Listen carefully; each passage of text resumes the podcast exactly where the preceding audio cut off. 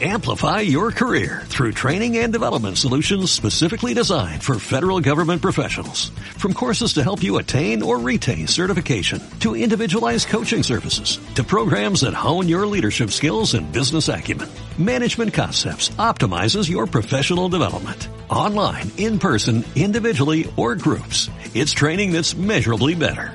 Learn more at managementconcepts.com. That's managementconcepts.com.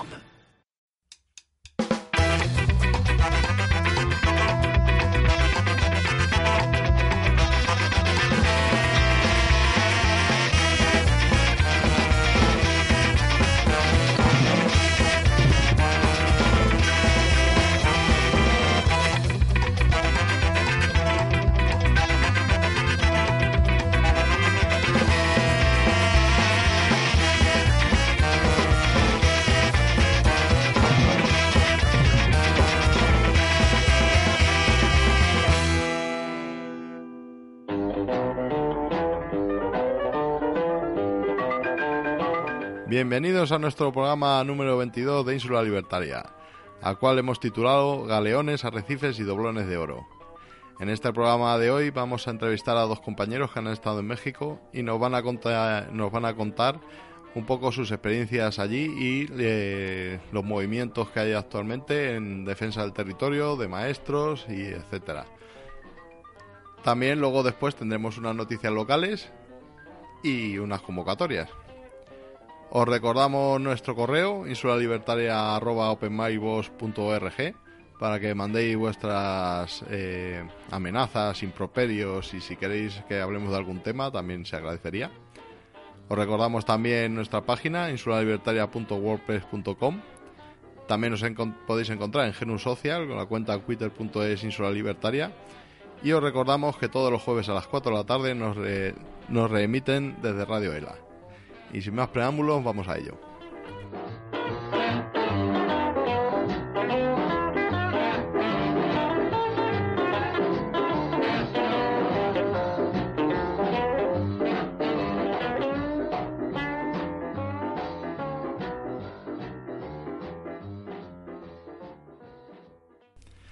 Bueno, pues ahora vamos a dar comienzo a una entrevista que vamos a hacer a dos compañeros que han estado por México nos van a contar un poco eh, su experiencia. Muy buenas.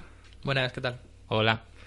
Y nada, vamos. Eh, nuestra primera pregunta, por así decirlo, es que nos deis un poco una panorámica general de los conflictos y los proyectos desarrollistas y que hay en México y su oposición a ellos.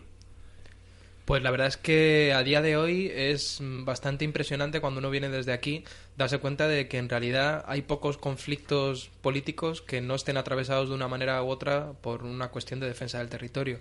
Por un lado, luchas contra proyectos en particular y de defensa del territorio, como por ejemplo pues la oposición a las eólicas en Oaxaca, en general también la oposición al extractivismo. A día de hoy estamos hablando de que un porcentaje muy elevado del territorio mexicano, depende de un poco de las fuentes, pero vamos, como mínimo estaríamos hablando de un 20%, está concesionado a empresas mineras, sobre todo canadienses. Claro, todo eso supone al final que, como se pone en entredicho la capacidad de supervivencia de muchas de las comunidades, en tanto que sus terrenos comunitarios están en riesgo, pues haya mucha, mucho levantamiento y mucha oposición. Y dentro de los conflictos que dices que, han surgido frente a estos proyectos en, en toda la geografía de México, ¿Qué, es lo que los caracteriza? Eh, digamos, ¿qué noción, en diferencia a, lo que podemos intuir aquí como territorio en Europa o en España, se da allí en, México? Pues sí, hay, hay particularidades muy, muy claras porque mm, primero allí sí que hay una base pues de comunitarismo, podríamos decir, o de mm, identidad comunitaria fuerte pues basada principalmente en, un mantenimiento de los usos y costumbres tradicionales de comunidades indígenas, ¿no? De variadas entre ellas, pero que, en general pues comparten una idea de, defensa de la naturaleza, de defensa del territorio, de defensa de las costumbres y defensa de, la lengua y de la cultura en general, eh, que, que, suele impregnar pues todas las luchas que salen adelante. Y en ese sentido, por ejemplo, la figura de la propiedad de la tierra, de la propiedad comunal de la tierra, que es elegido, que, es reconocida por la propia Constitución, pues, pues tiene una importancia capital. Eh, sobre todo porque mm, esa figura eh, impedía, durante, hasta, hasta que se hizo la reforma en el año 94, impedía que, los diferentes miembros del, ejido eh, pudiesen dividir la tierra y, venderla, de forma que, que la propiedad de la tierra era una propiedad colectiva que normalmente se gestionaba de manera asamblearia, en el que se nombraba un representante ejidal, pero que las decisiones eran tomadas de manera comunitaria y, esa figura, pues, pues como digo, ha, ha, sido la base durante mucho tiempo que ha, que ha permitido que las, que las luchas en defensa del territorio pues fuesen eh, eh, especialmente potentes. Sobre todo también en el sentido de que elegido la particularidad que tiene es que hace muy difícil que se comercialice o se mercantilice con la tierra mientras sigue vigente, porque ni puede dividirse la tierra ni puede venderse, ¿no? en principio para desarrollo de infraestructuras o para cualquier tipo de extractivismo. O sea, en la Constitución, como una de las grandes conquistas de la Revolución Mexicana, está recogido más bien el derecho que se tiene a utilizar ese territorio para la propia subsistencia, ¿no? O sea, una reforma agraria que ya soñaríamos aquí con que hubiera pasado algo cercano, ¿no? Pero es curioso, ¿no? Sobre todo con el tema de la minería, eh, se dice que las comunidades indígenas son propietarias de los recursos de sus territorios, pero sin embargo no son propietarias del subsuelo, ¿no? De los minerales, ¿no? De esto dice que es propiedad de la nación. Sí, eso es así. Eso es un problema bastante grave que de hecho pues está a la base de muchos de los conflictos y es que sí está reconocido por ley que todo lo que tenga que ver con el subsuelo es propiedad del Estado. Claro, eso entra en contradicción frontal con los derechos reconocidos que, que tienen y, bueno, reconocidos e históricamente asentados de propiedad sobre todo esos territorios. Y de hecho, bueno, no sé cómo lo, si tú sabes algo más sobre eso, pero creo que es una cosa no resuelta hasta qué punto quién tiene la prioridad o qué ley tiene que, o qué legislación tiene que prevalecer, ¿no? Al final. Mm, yo creo que sí, es un, es un tema en conflicto, en principio, o sea que hay un conflicto de legitimidades, en realidad, y, bueno, también, también está el tema, también se relaciona con el tema del, de la reforma del 94 que, que, que limita los derechos del, del modelo ejidal y, introduce la posibilidad de, empezar a dividir la tierra y de, y de venderla, ¿no?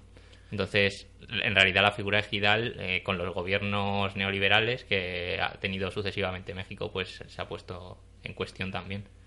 O sea, al final la intención es que ese modelo comunitario, o sea, la intención de los gobiernos es limitar al menos, si no destruir, porque la, la, defensa de los modelos comunitarios es muy fuerte, pues, pues esa, esa legislación. De hecho, el propio gobierno central mexicano ya ha dado esas concesiones, por ejemplo, en el tema de la minería, ¿no? O sea, ya, ya digamos que ha hipotecado esas tierras y con todo lo que, lo que hubiera allí. Gente, bosques, eh, lo, que sea. Sí, de hecho es así, ¿no? De facto se está imponiendo una política de hechos consumados. El gobierno ha hecho ese tipo de concesiones amparándose en la, en la legislación que comentábamos, concesiones en algunos casos por casi un siglo, Estamos hablando de concesiones por 90 años a empresas mineras, sobre todo canadienses, que de alguna manera tienen un derecho irreprochable a nivel legal en el marco jurídico para explotar los recursos bastante impunemente y de una manera muy barata, es decir, han vendido el país, pero además es que lo han vendido barato, ¿no? Y bueno, pues ahí salta a la luz básicamente que seguramente lo que todo el mundo intuye y hay algunos documentos que, prueban es que lo que está ahí en juego es básicamente los intereses propios de lo que es el entramado político, de la propia clase política, ¿no? que es la que, saca algún rédito de toda esa cuestión. Claro, ese conflicto de legitimidades en el fondo se expresa también en que las propias comunidades, cuando llega justamente el momento en que las empresas ¿no? hacen aparición en el territorio e intentan comenzar esas extracciones, pues en muchas ocasiones se oponen es una oposición tan fuerte que al final ha sido necesario y no es casual que esté relacionado toda la desregulación y todo el inicio del extractivismo internacional a partir del 94 y el auge del narco, ¿no? Porque hay una necesidad justamente de aterrorizar, hay una necesidad de debilitar esas resistencias y hay una necesidad de extender las acciones supuestamente mm, legítimas, ¿no? del Estado y de la policía a las acciones subterráneas de, de lo que es ese otro paraestado, ¿no? Que, es el narcotráfico al final. Es curioso también lo que, lo que comentas porque me viene a la cabeza ahora eh, todo esto que habléis de, de la limitación de derechos a partir del 94 me imagino que también tendrá, supongo yo, una relación con el, con el Tratado de Libre Comercio con Estados Unidos, ¿no? Con el NAFTA, que, que ya tiene más de 20 años, ¿no? Me imagino que sí. Sí, también, también tiene que ver con, bueno, en el 94 precisamente es el levantamiento zapatista. Sí. Eh, y ahí eh, hay un momento de, pues, donde ese conflicto de legitimidades se hace más evidente, que, justo viene a raíz del levantamiento del, del acuerdo del, del NAFTA. Entonces, pues, simplemente a partir de ese momento, el, el cuestionamiento no se queda en algo meramente tácito que estaba presente, sino que, sino que se empiezan a mover las piezas, digamos, políticas de, uno y otro bando. Y dentro de estos conflictos, eh, ya nos habéis comentado, eh, hay uno concreto de Puebla y nos gustaría saber algo más. Sí, eh, bueno, yo conocí en la Sierra Norte de Puebla el, en el pueblo de Cuetzalan una bueno, la experiencia del pueblo, mm. que, es un pueblo que durante mucho tiempo no tenía acceso acceso motorizado, digamos, no tenía carretera eh, y se accedía únicamente por, eh, a, caballo o en carro hasta, hasta los años 80 prácticamente. Durante ese, ese periodo, la economía de las zonas es básicamente de cafetales de, y sí, una economía agraria. Y mm, a partir del momento en que a mediados de los años 80 empieza a entrar el, eh, la carretera, sobre todo el acceso motorizado, el, pueblo cambia, digamos, y, y, cambia de una economía basada en, lo agrario a, una economía basada en el turismo. A partir de ahí se empieza a perder, digamos, el, lo que es la, la, la lengua, las tradiciones, etcétera, hasta el punto de que hoy en día en la capital de Cuetzalan pues nadie habla lengua indígena o prácticamente nadie y sin embargo en, los pueblos de alrededor que están menos accesibles pues sí que sí que se ha mantenido. Eso ha, llevado a, importantes luchas no porque porque a raíz de que se generalizara el turismo pues la, entrada de, multinacionales eh, ha, sido prácticamente inmediata sobre todo multinacionales estadounidenses no que que quieren abrir centros en prácticamente y que abren y que, que existen en prácticamente cualquier pueblo medianamente grande de, México. Entonces, en Cuetzalan en concreto es interesante porque se ha desarrollado una lucha contra la entrada de estas multinacionales, se ha impedido la apertura de, un Walmart, con además la idea de que la entrada de estas Un Walmart que es un supermercado norteamericano. Eso es, es como si fuese el corte inglés, pero de Estados Unidos. Entonces, eh, se ha impedido la, la, apertura de este Walmart con el argumento, además, muy claro de que, de que detrás de esas multinacionales pues vendrían megaproyectos, ¿no? Que, que de hecho ya se están, ya se están posicionando. Uno en concreto que, que pretende privatizar el agua y que, y que está dando lugar a, nuevos conflictos. Lo interesante también es que eh, al, en paralelo a estos conflictos que impiden la entrada de, multinacionales y de megaproyectos, se está dando un intento por mantener la cultura, las tradiciones y la lengua. ¿no? Y, hay diversas cooperativas de, mujeres indígenas especialmente, que es interesante también por la, por la digamos, la, la posición prioritaria que han tomado las mujeres en esas luchas, eh, para desarrollar Mm, formas de economía que permitan subsistir en, el mundo en que, en que se han visto eh, atados, sí, introducidos, eh, mediante prácticas pues que sean lo menos destructivas posibles. Entonces hay cooperativas ecoturísticas, digamos, que, llevan desde hoteles a, a otros tipos de cuestiones. Y también eh, escuelas en que, que intentan pues mantener la lengua y, las tradiciones en las nuevas generaciones. Y aparte del ejemplo de, que has comentado de, en el estado de Puebla, hemos visto que hay por ahí también una experiencia bastante interesante que vosotros habéis conocido de, primera mano, que se ha dado en, la población de Cherán, ¿no? que está en el estado de Michoacán. Sí, en Cherán ahora mismo yo creo que se está dando una de las experiencias más interesantes del Estado de México, quiero decir, como país, porque luego allí hay estados como subdivisión. Y en realidad no está lejos de muchas de las problemáticas que venimos discutiendo, ¿no? Quizá hemos puesto el foco en la defensa del territorio y, bueno, pues en realidad la defensa del territorio es una problemática que se aúna a otras muchas, ¿no? En la problemática del narcotráfico, de la violencia, de los asesinatos y las desapariciones y sobre todo de la violencia hacia la mujer, ¿no? que bueno, ya sea en forma de, de violación o de feminicidio está muy extendida. En Cherán tenemos un lugar donde más o menos todas esas problemáticas confluían. ¿Por qué? Cherán es una población de Michoacán de bueno de raíz indígena. De hecho, el pueblo que allí que allí vive son los puerpechá y que como en muchos lugares, ¿no? Como hemos discutido así esa particularidad, pues tiene una gran cantidad de terreno comunitario y en concreto de bosques comunitarios. Esos bosques, eh, desde el año 2000 aproximadamente, empezaron a verse amenazados ¿no? y directamente saqueados por una política extractivista y una acción extractivista desde los grupos de narcotraficantes, ¿no? lo que ellos llaman los talamontes. Para que os hagáis una idea más o menos, eso significa gente armada que viene en sus coches, que arrasa básicamente con, con todo ese bosque, ¿no? De manera bastante eh, incuestionada, ¿no? Básicamente bajo coacciones y amenazas, y que además eh, de asesinar de vez en cuando a quien consideren, pues sistemáticamente violan a las mujeres del pueblo, eh, porque lo consideran un poco que, que está dentro de, de, su legitimidad, ¿no? Ante esa situación, el primer paso de la población de, de Cherán fue apelar justamente al gobierno, ¿no? Y al todo al conjunto de partidos políticos que, que allí existían. Estamos hablando de una población de 18.000 personas. No es que sea una pequeña aldea en la montaña, ¿no?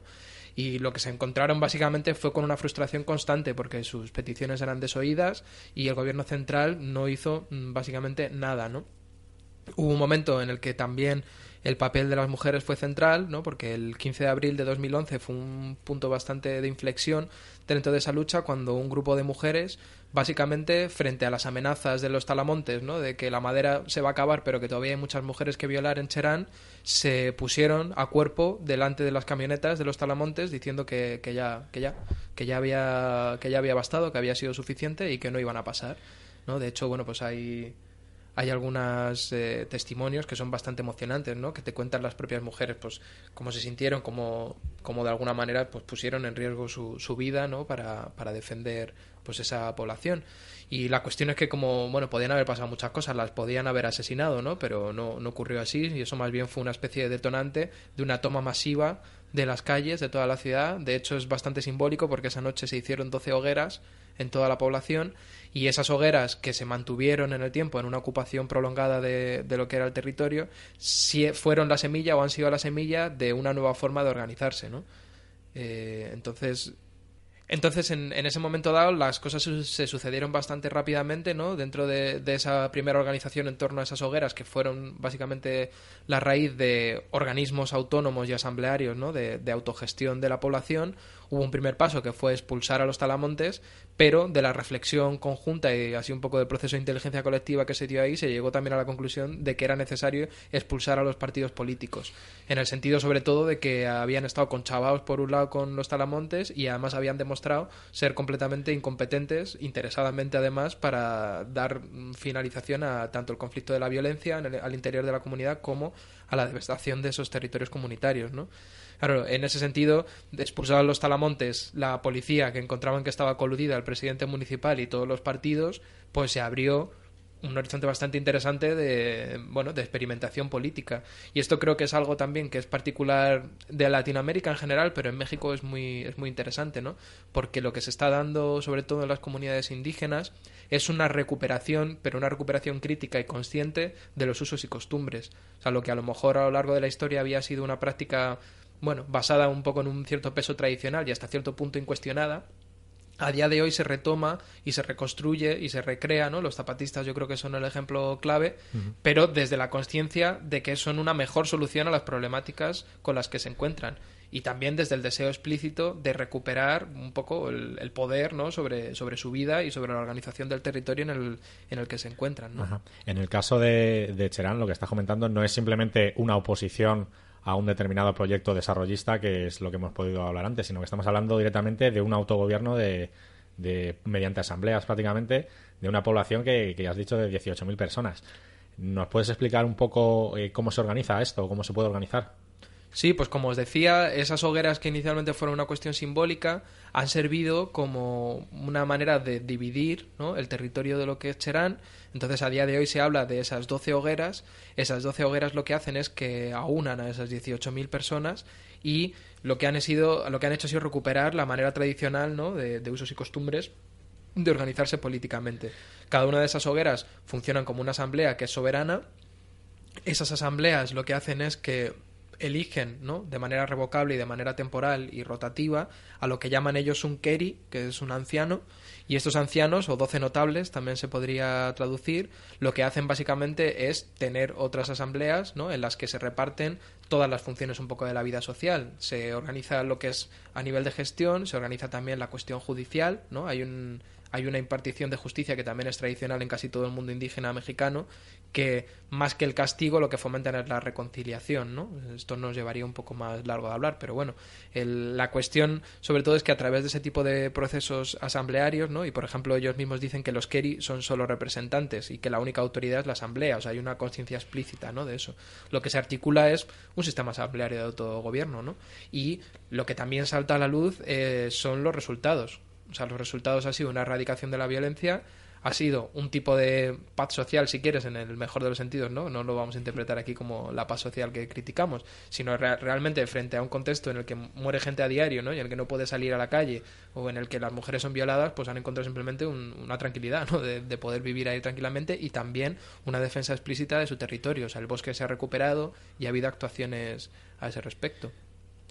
Sí, también eh, quería señalar que una cuestión muy importante, no solo en el conflicto de Cherán, sino en realidad que, es transversal a, muchos de los conflictos que, se han concretado en modelos de autogobierno, es el tema de, la, de la corrupción en, las instituciones del gobierno en, a todos los niveles, que es eh, enorme, y el autoritarismo. El autoritarismo del, del, del gobierno mexicano en todas sus instancias que, impide que, a través del gobierno se puedan dirigir como, como luchas, ¿no? que, puedan integrarse a través de las instituciones que propone el gobierno mexicano y que eso da lugar a que la mayoría de luchas eh, tengan que desarrollarse por otras vías.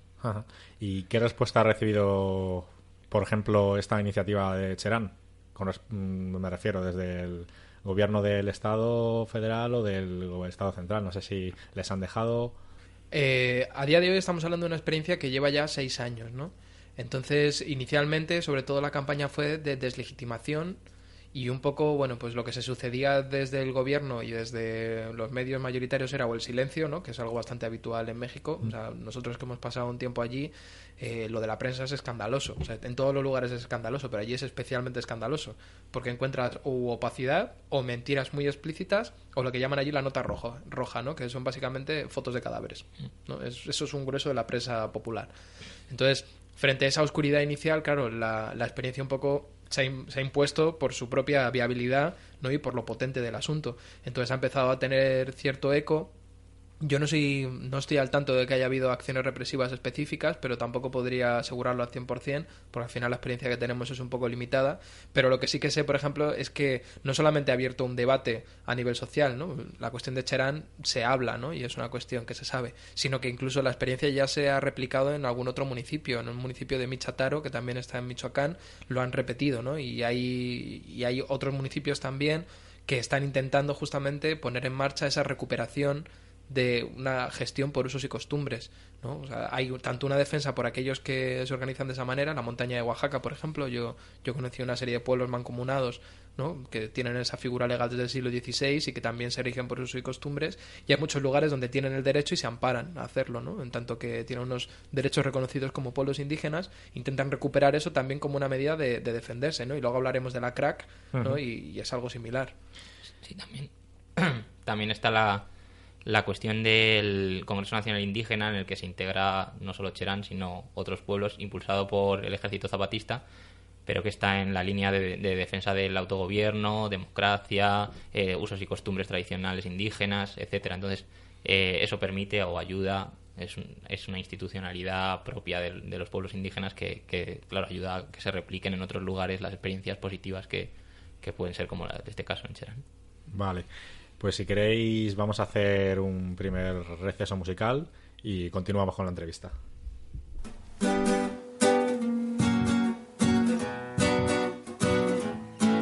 Prostituir esta tierra para que algunos millonarios extranjeros tengan doble cena.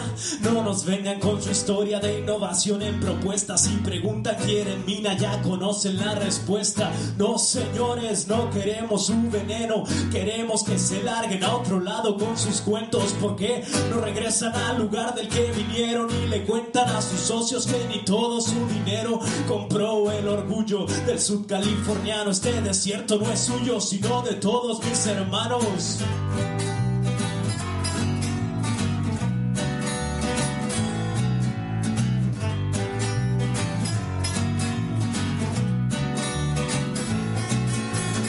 Aprovecha la necesidad de aquellos a quienes su gobierno ha fallado y se han quedado sin dinero. Y ustedes les ofrecen un empleo. ¿Qué culpa tienen ellos en perseguir un sueño? El sueño de una vida digna, justa y el deseo de que sus nietos tengan más de lo que tienen sus abuelos.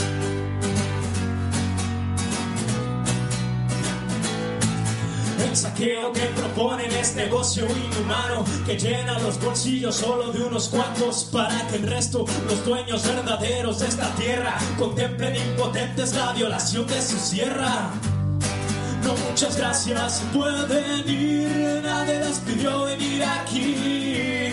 No, muchas gracias, pueden ir, nadie les pidió venir aquí.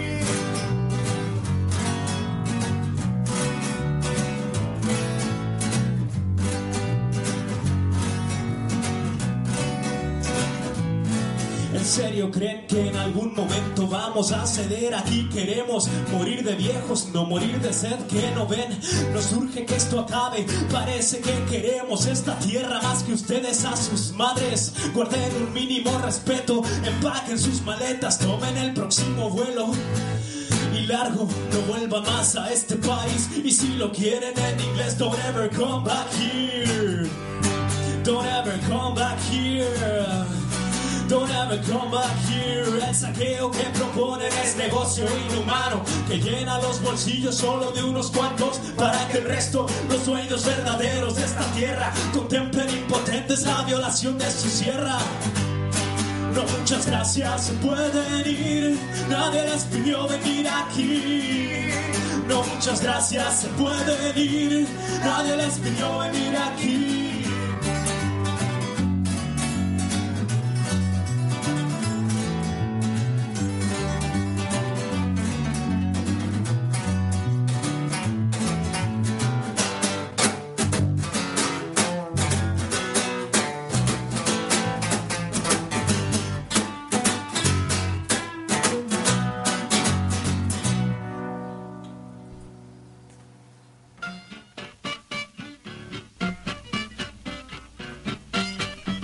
Estás escuchando Ínsula Libertaria. Bueno, después de este receso vamos a continuar. Antes nos habéis hablado del CRAD o Policía Comunitaria. ¿Nos podríais explicar un poco de qué va? Pues la CRAC, que la CRAC eh, quiere decir Coordinadora Regional de Autoridades Comunitarias, cordialmente conocida ¿no? como Policía Comunitaria, es una experiencia también más desconocida a nivel internacional, pero que tiene mucho interés, tanto por la experiencia en sí como por el largo recorrido ¿no? que, tiene.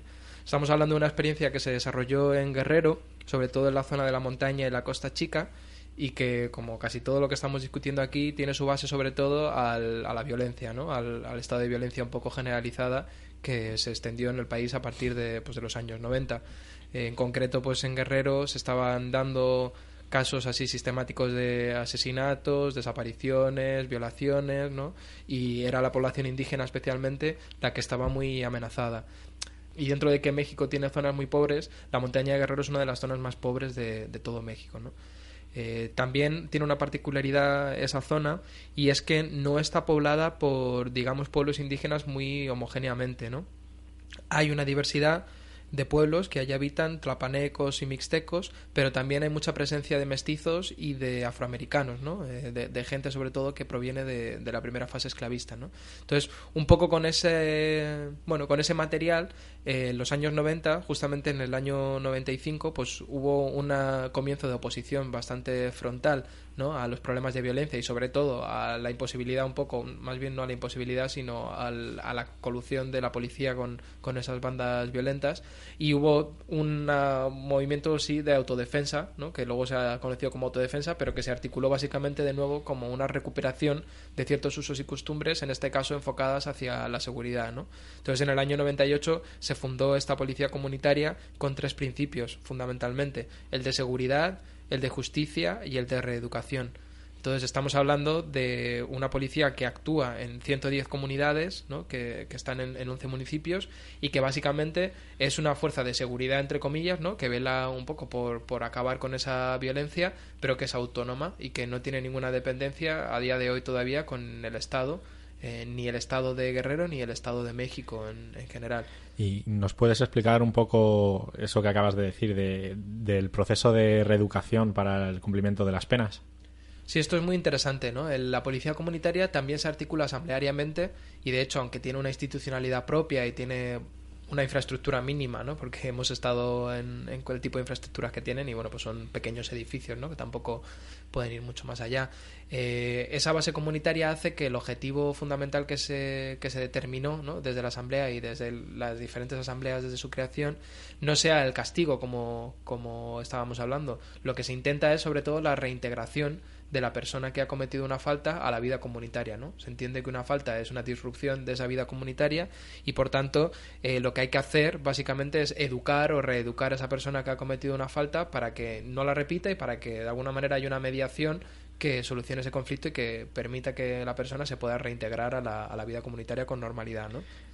Ahora, no confundirse porque una forma de reeducación es, un, es el aislamiento ¿no? O sea, hay unas pequeñas, entre comillas, tipo cárceles, o sea, que también podríamos tener un debate al respecto de cómo eso se, se articula, ¿no? No es como en otras comunidades donde en realidad no hay aislamiento, no hay encierro, ¿no? Y hay otro tipo de debate. Allí sí que se, se utilizan esos instrumentos. Y en concreto, ¿qué es lo que hacen? Eh, ¿Trabajos para la comunidad? Bueno, allí lo que se hace sobre todo es primero un proceso de mediación, eso se entiende como, como muy importante, ¿no? Y si el proceso de mediación no llega a buen puerto, puede haber o la posibilidad de una restitución material o la necesidad sobre todo de un aislamiento. Entonces puede ser que tengas que ir a otra de las comunidades, eso es bastante típico, o sea, que no tienes un aislamiento en una cárcel, por así decirlo, sino que se te mueve a otra comunidad en la que no entres un poco en contacto con, con la persona a la que bueno, con la que tienes ese, ese conflicto, ¿no? Y en los casos más extremos eh, sí que hay un, hay un encierro, ¿no?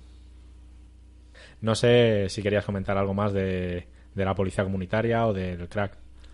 Me parece interesante, sobre todo por lo que veníamos discutiendo, señalar que también la crack ha servido ahora como una plataforma de defensa del territorio. ¿no? haciendo uso un poco de esa articulación que ya se tiene de una pseudo fuerza armada muy modesta, estamos hablando de de campesinos en guaraches, ¿no? en sandalias y con fusiles de los años 50. O sea, no, no es que sea el ejército americano aquello, ¿no? Pero una vez que llegó a las puertas de las comunidades que forman parte de la policía comunitaria, esas empresas mineras que tenían la concesión estatal, pues rápidamente ha habido una organización y un movimiento de oposición que a día de hoy pues todavía brega un poco por, por acabar con eso, ¿no? Eh, otro tema del que creo que también tenéis información y del que hemos hablado alguna vez también aquí en la radio, hemos leído algún comunicado, es el tema de la lucha de, los maestros en, México. ¿Qué nos podéis contar de ello? Eh, sí, yo conocí a, a, los maestros de la sección de la SENTE, la CNT, de, que es la Coordinadora Nacional de Trabajadores de la Educación, en, en Puebla, la sección de Puebla, y a raíz de ahí, pues, como que trabo relación con, con el tema de la, de la lucha magisterial contra la reforma educativa o, mal llamada educativa del, del gobierno de, de, Peña Nieto y empecé a interesarme y bueno, básicamente es una reforma que, que surge o que se idea en una reunión que hay entre, entre, el, entre Peña Nieto, que es del Partido Revolucionario Institucional, del PRI, el partido en el gobierno, con con el resto de partidos de la oposición, en concreto con el PAN, eh, el partido de derechas, y el PRD, que sería el partido más a la izquierda del PRI, que se reúnen en, México, en, en la sede del gobierno, para, para firmar el Pacto por México, que el Pacto por México incluía una serie de reformas, digamos, estructurales para el país, entre las que están la reforma educativa, la reforma energética eh, y otras, pero fundamentalmente estas dos.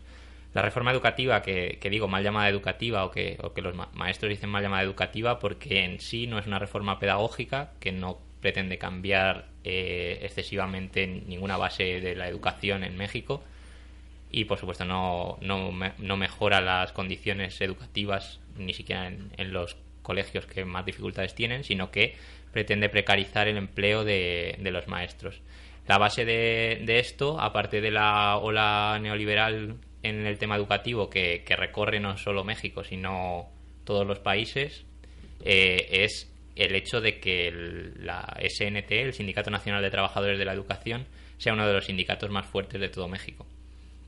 Eh, Este sindicato, como muchos otros en México, pues es una es una plataforma de posicionamiento político prácticamente eh, muy controlado por el PRI, eh, totalmente que tiene totalmente cooptados a sus líderes, a los líderes del sindicato, pero que eh, se da la se da el caso en, en, en esta, en, esta- en este caso eh, de que la reforma que ataca los principales intereses de los, de los maestros es también rechazada por, por el propio por el propio sindicato. Digamos que el, el SNT, el Sindicato Nacional, es el, digamos que es el sindicato oficial, ¿no?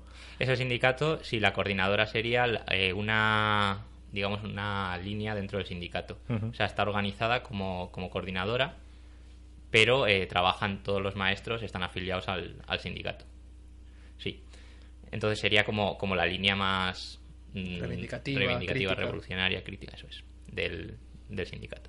¿Y cuáles han sido las regiones o los estados donde más fuerza ha podido tener la lucha de, de los maestros?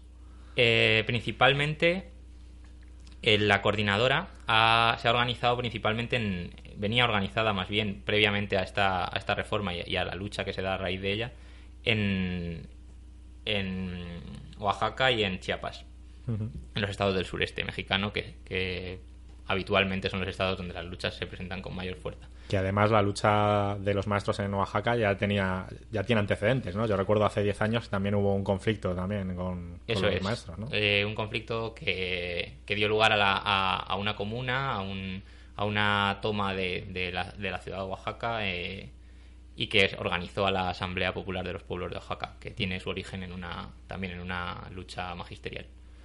Entonces, eh, bueno, por seguir un poco el relato, eh, en el septiembre de 2013 se da, se, se activa el, poder legislativo eh, para, para concretar la propuesta de reforma y a partir de ahí es donde empieza la lucha, digamos, más, más fuerte de, de los maestros con todo tipo de, acciones que puede haber en un repertorio de, de una lucha sindical o, o de una lucha social.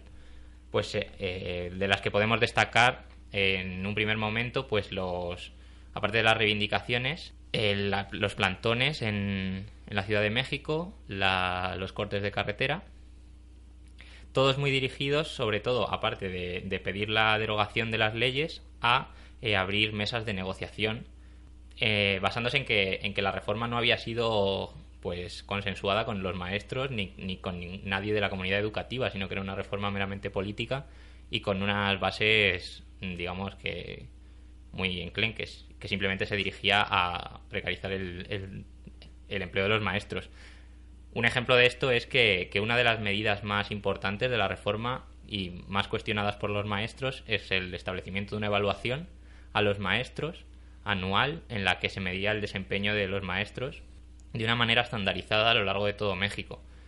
Muy cuestionado porque, porque claro, la, la realidad de las escuelas de, de todo México es muy distinta. Además de que es un estado federal, bueno, un estado, un país federal donde los diferentes estados difieren mucho entre sí las diferencias en los presupuestos entre diferentes escuelas y también la diferencia de- del poder adquisitivo de diferentes comunidades pues da lugar a, unas necesidades muy distintas en cada uno de los maestros. Pues hay maestros que, que se tienen que enfrentar al hecho de que, de que sus alumnos no van regularmente a la escuela porque tienen que trabajar, por ejemplo, y sus necesidades están mucho más dirigidas a, pues, digamos, intentar mantener un mínimo educativo o a intentar conseguir eh, educar sin, sin medios prácticamente, mientras que otras, otras escuelas pues no, no tienen ese problema y las pues digamos las necesidades que tiene un maestro en, en, su contexto son muy distintas.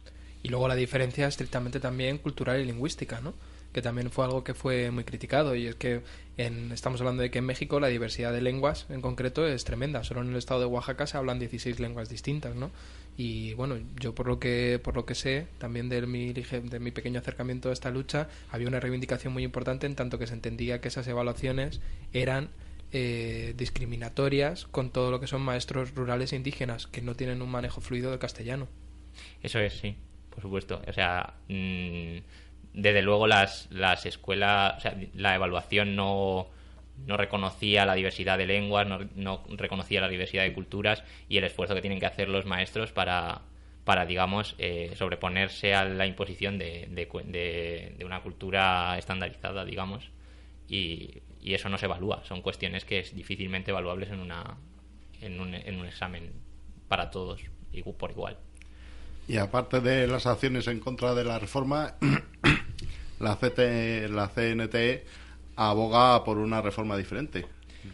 Sí, eso es. En el momento en el que yo estaba allí, en octubre del año pasado, eh, se da el, el, foro por una educación democrática en el que los, los maestros pues eh, pretenden esbozar después de todo un proceso de consulta y, y recogida de, de propuestas de, de todo el país de los maestros de todo el país una, una conclusión, ¿no? Unas conclusiones que permitan eh, presentar una reforma educativa, esta sí, que aborde las necesidades que tiene la educación en México. Entonces, una reforma democrática, una reforma educativa realmente y no una reforma sancionadora o una reforma que, pretenda precarizar el empleo de los maestros. Esto es importante porque una de las principales acusaciones que se le ha hecho a la a la gente sobre, sobre su lucha es que sus preocupaciones eran meramente económicas y que el, eh, no habían presentado ningún, ninguna propuesta de, transformación eh, educativa. Lo cual es curioso porque la, la propia reforma de, presentada no, no, es una reforma educativa. es eh, económica. Efectivamente. bueno, y dentro de todo el abanico de acciones que has comentado antes, ¿Cuál ha sido la, respuesta que, ha recibido la, oposición a los maestros? Porque creo que hubo un corte en carretera, por ejemplo, en Nochitlán que, acabó con 11 muertos. Y dentro también de, este contexto de luchas de los maestros es donde deberíamos enmarcar la, desaparición de los 43 de, de Ayotzinapa, ¿no? Eso es. Eh, hay que mm, hay que evidenciar que el el, problema que se ha dado en esta lucha, o el, problema que, ha generado el gobierno mexicano, ha sido que desde el primer momento ha militarizado el conflicto. En ningún momento, o sea, por parte de la coordinadora, desde el primer momento se, hacen acciones que pueden considerarse de acción directa, como pueden ser cortes, como pueden ser plantones. Pero eh, la violencia viene de parte del Estado que militariza el conflicto, que se niega a abrir mesas de negociación porque la, argumenta que la reforma ya está suficientemente consensuada con el resto de grupos por haberse reunido con el resto de grupos políticos y que por tanto no hay, no hay lugar a negociación de ningún tipo. Entonces, bueno, el, la matanza de Nochitlán que mencionas en junio de 2016, pues es, digamos, el punto culmen de, toda esta lucha. También la masacre de, de Ayotzinapa y y son casos muy claros donde la represión es muy directa sobre los maestros. Hay más, no, no son los únicos. más maestros han sido eh, atacados violentamente, asesinados, etcétera.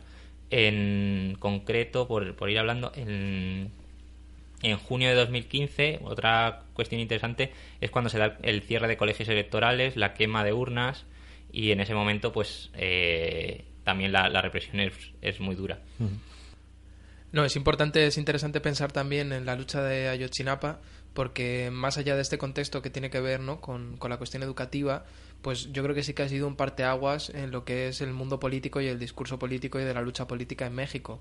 Sobre todo porque ha servido como catalizador, ¿no? como una especie de, también de catarsis colectiva de, de, de, catalizador de todas las problemáticas ¿no? que es acumulativamente durante los últimos 10 años, ¿no? desde que empezó la famosa esta guerra contra la violencia y guerra contra la droga, se ha ido acumulando. ¿no?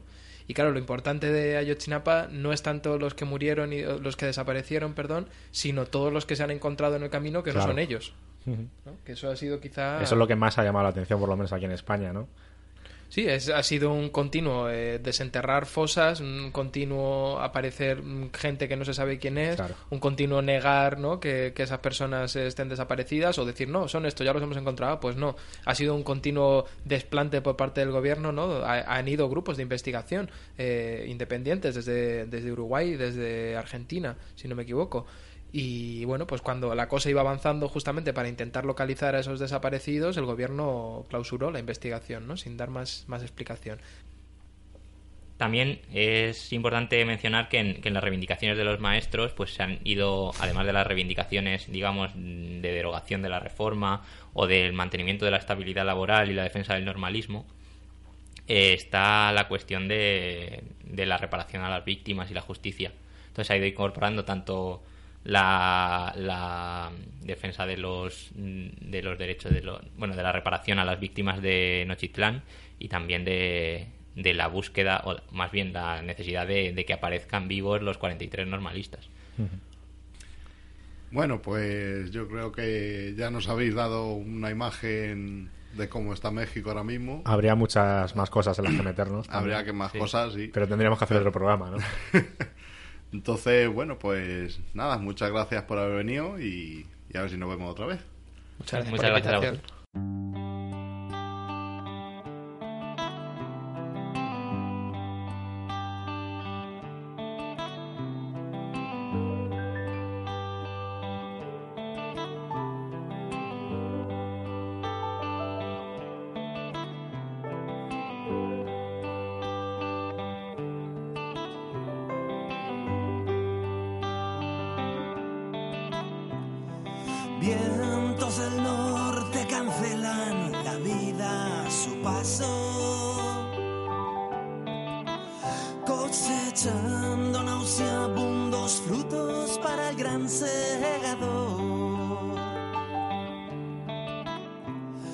La flor de Jamaica desnuda sangra en la mañana.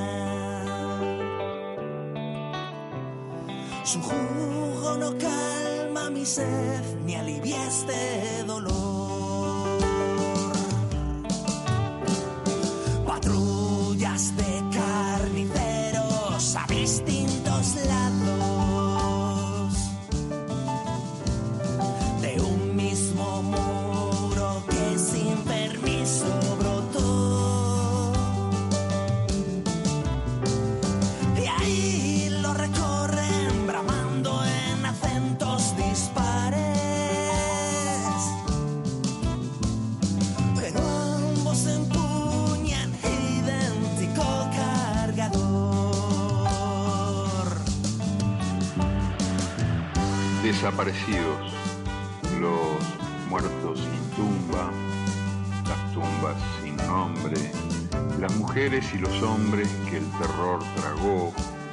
Bebés que son o han sido botín de guerra, y también los bosques nativos, las estrellas en la noche de las ciudades, aroma de las flores, sabor de las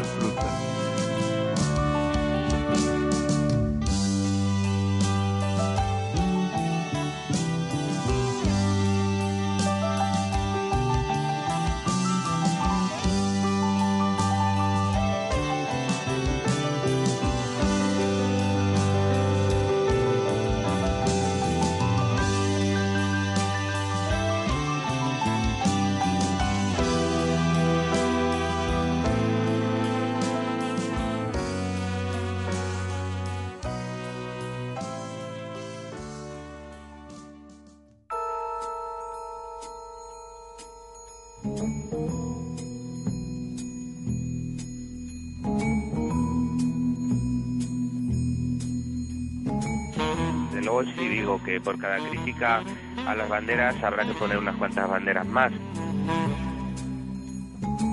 Y si les molestan, pues las pondremos más grandes.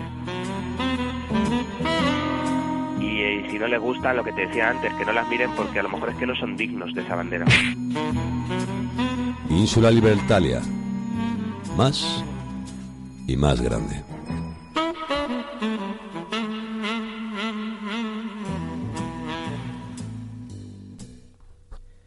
Volviendo al barrio, vamos a hablar ahora de otro nuevo fracaso de nuestro insigne alcalde David Pérez y de sus muchachos, de su guardia personal. Vamos a retomar un tema del que ya hemos hablado en los últimos programas, que es el juicio a los detenidos de la huelga general de 2012 en Alcorcón. Recordar que a las cinco personas eh, que fueron detenidas se les solicitaban penas de cárcel que oscilaban entre dos y siete años, sumando todas las peticiones fiscales 26 años en total. Bueno, pues el juicio ya ha sido, se llevó a cabo entre el lunes de la semana pasada, el lunes 17, y hoy, martes 25 de abril, en los juzgados de Móstoles, y venimos con buenas noticias, porque en este caso, tres de los cuatro encausados en el primer día del juicio han sido absueltos, y la cuarta persona ha sido condenada a tres meses, 15 días, y a una multa de 750 euros por resistencia a la autoridad. Así que ya podéis ver un poco lo que oscila entre la petición fiscal y la, y la pena que realmente ha sido al final, ¿no? Yo creo que entre siete años y la solución hay un buen trecho. Esto lo, lo único que viene a manifestar es que el juicio ha sido un puto cachondeo y en el que el sumario, como ocurre muchas veces, está lleno de vacíos y, y lleno de incongruencias dentro de, de las declaraciones policiales. En este primer día de juicio, el del lunes de la semana pasada, los policías que fueron a declarar eh, que eran todos municipales, a excepción de uno que era Policía Nacional, pues andaban por allí, por lo visto, por los pasillos del, juzgado antes de, entrar a la sala, empollándose lo que tenían que decir, precisamente para solventar los vacíos que, que comentamos que tenía ese sumario. ¿no? De hecho, todos los policías dijeron lo mismo, todos hicieron unas declaraciones similares, pero eso sí, tuvieron que añadir nuevos datos que no aparecían en, el sumario por, por, lo que decimos, ¿no? Para solventar las contradicciones en, sus anteriores declaraciones. Y para ver el nivel de cachondeo de esto, podemos ver que, que, resulta que a la persona a la que más pena se le pedía, que eran siete años, y que ha sido uno de las personas que han absuelto, pues resulta que el día del juicio ninguno de los policías que ha ido a testificar le ha identificado. Así que ya vemos el, nivelón y cómo la Policía Municipal de Alcorcón ha, vuelto a hacer el ridículo. Lo que no entendemos desde aquí es cómo los propios juzgados de instrucción admiten que, estas cosas y estos casos vayan a juicio, ¿no? Sobre todo porque este caso y otros casos anteriores eh, demuestran la total falta de legitimidad que tiene la palabra de la Policía Municipal de Alcorcón. Eh, también hay que decir que, la propia policía no, debió salir muy contenta del, juicio, porque a la salida del juzgado no tenían cara de, muchos amigos. No sabemos si, se desquitarían o se resarcirían al día siguiente cuando pararon el patético autobús de Podemos nada más entrar al Corcón, pero bueno. Decir que el fiscal, antes del juicio, ya rebajó la condena a lo mínimo para cada delito y al final del juicio en las conclusiones tuvo que rebajar aún más la petición, porque es que no tenían nada no, y, no tenían nada en lo que sustentar la, acusación de tantos años de cárcel que, pedían. Como dato, diremos que, que se dice, se comenta, se rumorea que el alcalde y sus muchachos estuvieron reunidos el viernes anterior al juicio, el viernes día 14, en la cafetería de un conocido centro comercial de San José de Valderas para, para hablar de este juicio lo que vemos es que la reunión no, debió resultar muy productiva a tenor de, la sentencia. Decir, comentar también que el propio día del juicio, el lunes 17, David Pérez y tres concejales del PP estuvieron esa mañana lanzando tweets de apoyo a la policía municipal y condenando las terribles agresiones que sufrió la policía el día de la huelga. Bueno, pues ahí vemos las, las terribles agresiones. Con respecto al juicio del quinto detenido, se ha llevado a cabo esta mañana y a esta persona se le solicitaban varios años de cárcel por desobediencia y daños al producirse la rotura de una luna de un autobús. Bueno, pues esta persona todavía está a la espera de la sentencia. Eso sí, hoy hemos tenido que vivir pues otra bochornosa escena de, de declaraciones policiales, ¿no? Voy a poner solo dos ejemplos. Uno de ellos dice que reconoce fehacientemente al acusado, pero sin embargo no sabe decir si iba encapuchado, si iba tapado o si iba a cara descubierta. Y otro policía, al que se le pregunta por la lesión que figura en el sumario, dice que no, que eso fue una confusión, que esa lesión se la produjo él el día anterior entrenando en el gimnasio. Así que ya vemos el, nivelón. En fin, que nos alegramos de esta noticia y que iremos viendo cómo este y, y otros juicios que hay en los que tanto David Pérez como otra gente han levantado tantísimo y tantísimo ruido mediático, pues se quedan en absolutamente nada, porque no tienen nada más allá de, de las películas que son capaces de inventarse la policía y que luego no son capaces de respaldar en los juzgados y, de los medios de comunicación que se dedican a, a difundir esta visión unilateral de, los, de las cosas. Y muy al hilo de esto, en nada también se ha quedado eh, otro juicio que hubo al día siguiente, el martes 18 de abril, pero no de aquí de Alcorcón, sino de al lado, de Leganés, por el caso, bueno, que se estaba anunciando como los tres del pregón. Pues el martes 18 de abril fue el juicio y al final pues han salido asueltos. Y entonces, bueno, desde la campaña que se ha estado haciendo durante cuatro años sobre este tema, pues han sacado un pequeño comunicado pues informando de, de, de esto. Y bueno, lo voy a leer. El juez concede la solución a los tres del pregón Leganés, 21 de abril del 2017. El juzgado de lo penal número 4 de Getafe ha concedido la absolución para Óscar José Manuel y Cristóbal, conocidos como los tres del pregón, de los delitos de atentado a la autoridad y lesiones. El tribunal considera que no que no quedan probados dichos delitos y, por tanto, desestima la condena solicitada por la Fiscalía. Óscar, José Manuel y Cristóbal apodados como los Tres del Pregón, fueron detenidos durante las fiestas de San Nicasio el 9 de octubre del 2013, cuando participaban en una concentración vecinal en la que, en la que confluían diferentes causas mientras el alcalde, por aquel entonces el popular Jesús Gómez, increpaba desde el escenario a los que se estaban manifestando de forma pacífica. En un momento dado se produjo una carga, una carga policial inesperada, que se saldó con dos heridos y tres detenciones. Este pasado martes 18 de abril, los tres del pregón fueron juzgados en Getafe cuatro años después de los hechos.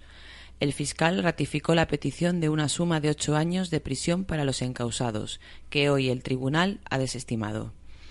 Así que una vez más, cuatro años aquí esperando un juicio con, un, con condenas pidiendo temas de dos años para que luego pues se vea que no tiene ni pies ni cabeza y que todo se queda en, en la nada. De todas formas decir que si queréis saber algo más eh, tienen una página que es absolución3delpregón.wordpress.com donde ahí viene todo el proceso que han ido que han ido pasando y hay colgados otros comunicados por si a alguien le interesa.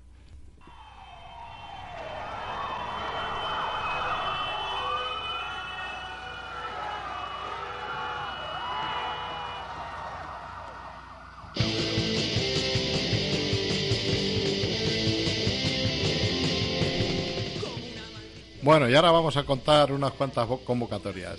Si queréis decorar vuestras tristes pieles, a ver que empieza el cuarto Status Circus de Madrid, del viernes 28 al domingo 30 de abril, en la 1314 ocupada.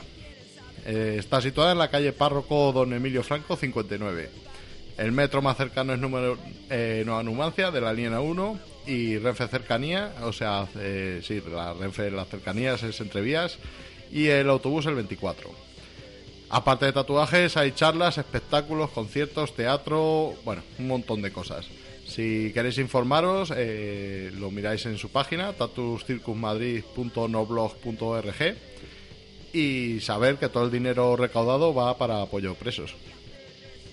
El viernes 28 de abril a las 7 y media tenemos una charla, trayectoria y perspectiva de la lucha anticarcenaria, a cargo de Elisa Di Bernardo y Gabriel Pombo da Silva, en aquí en este nuestro Ateneo, en el Ateneo Anarquista de Alcorcón, situado en la calle Bilbao esquina con eh, calle Cisneros. El metro más cercano es Alcorcón Central de la línea 12 y la Renfe de Alcorcón Central en la C5. También hay autobuses desde Príncipe Pío la 512 que para ahí cerquita en la calle Cáceres. Luego el domingo 7 de mayo a las 12 tenemos una charla bastante chula con Lazo Capitalismo Terminal, Transición Ecosocial, Ecofascismo, a cargo de su autor Carlos Taibo, en el mismo sitio, en el Ateneo Anarquista de Alcorcón.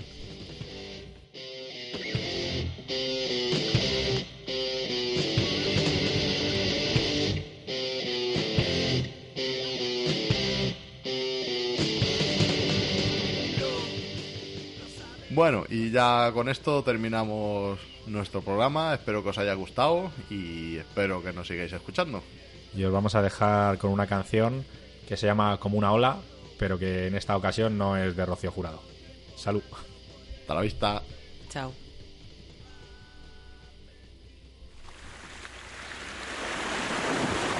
Como así es la vida, así es su devenir. Nuestros anhelos y nuestras ilusiones son como el viento que las hace surgir.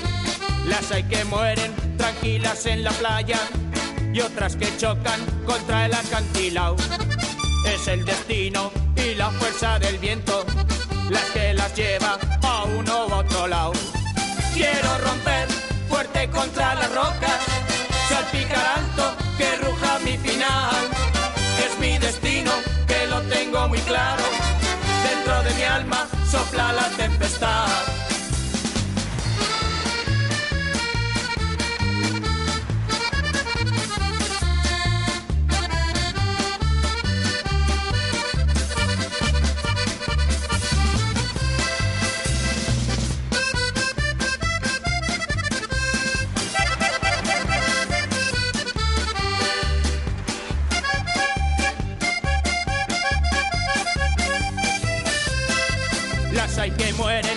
Tranquilas en la playa y otras que chocan contra el acantilado. Es el destino y la fuerza del viento las que las lleva a uno u otro lado. Quiero romper fuerte contra las rocas, salpicar alto que ruja mi final. Es mi destino que lo tengo muy claro. Dentro de mi alma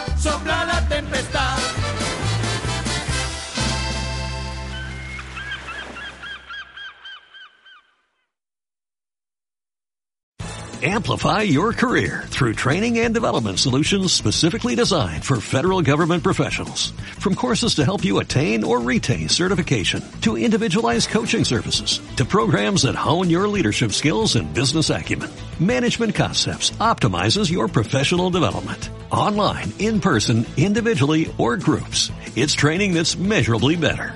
Learn more at managementconcepts.com. That's managementconcepts.com.